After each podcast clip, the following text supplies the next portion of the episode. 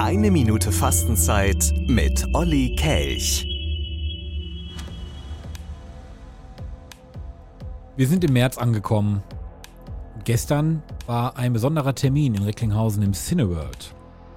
Und zwar wurde dort das Programm des 14. kirchlichen Filmfestivals vorgestellt.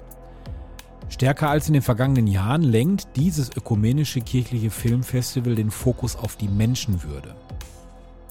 Michael M. Kleinschmidt, er ist künstlerischer Leiter, sagte, wir zeigen Filme gegen die Gleichgültigkeit.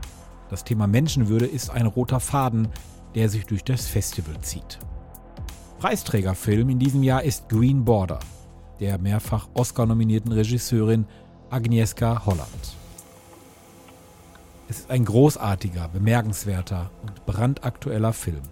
Seine Aktualität hat uns nahezu dazu gezwungen, ihn auszuzeichnen. Das sagt Horst Walter, ebenfalls künstlerischer Leiter. In diesem multiperspektivischen Drama geht es um Bashir und Amina, die mit ihrer syrischen Familie versuchen, über die grüne Grenze zwischen Belarus und Polen zu kommen und dann weiter nach Schweden zu gelangen. Es sind solche Filme wie dieser, die dem kirchlichen Filmfestival in Recklinghausen Jahr für Jahr das Besondere verleihen. Merkt euch den Termin vor. 13. bis 17. März im Cineworld in Recklinghausen das 14. Ökumenische Filmfestival.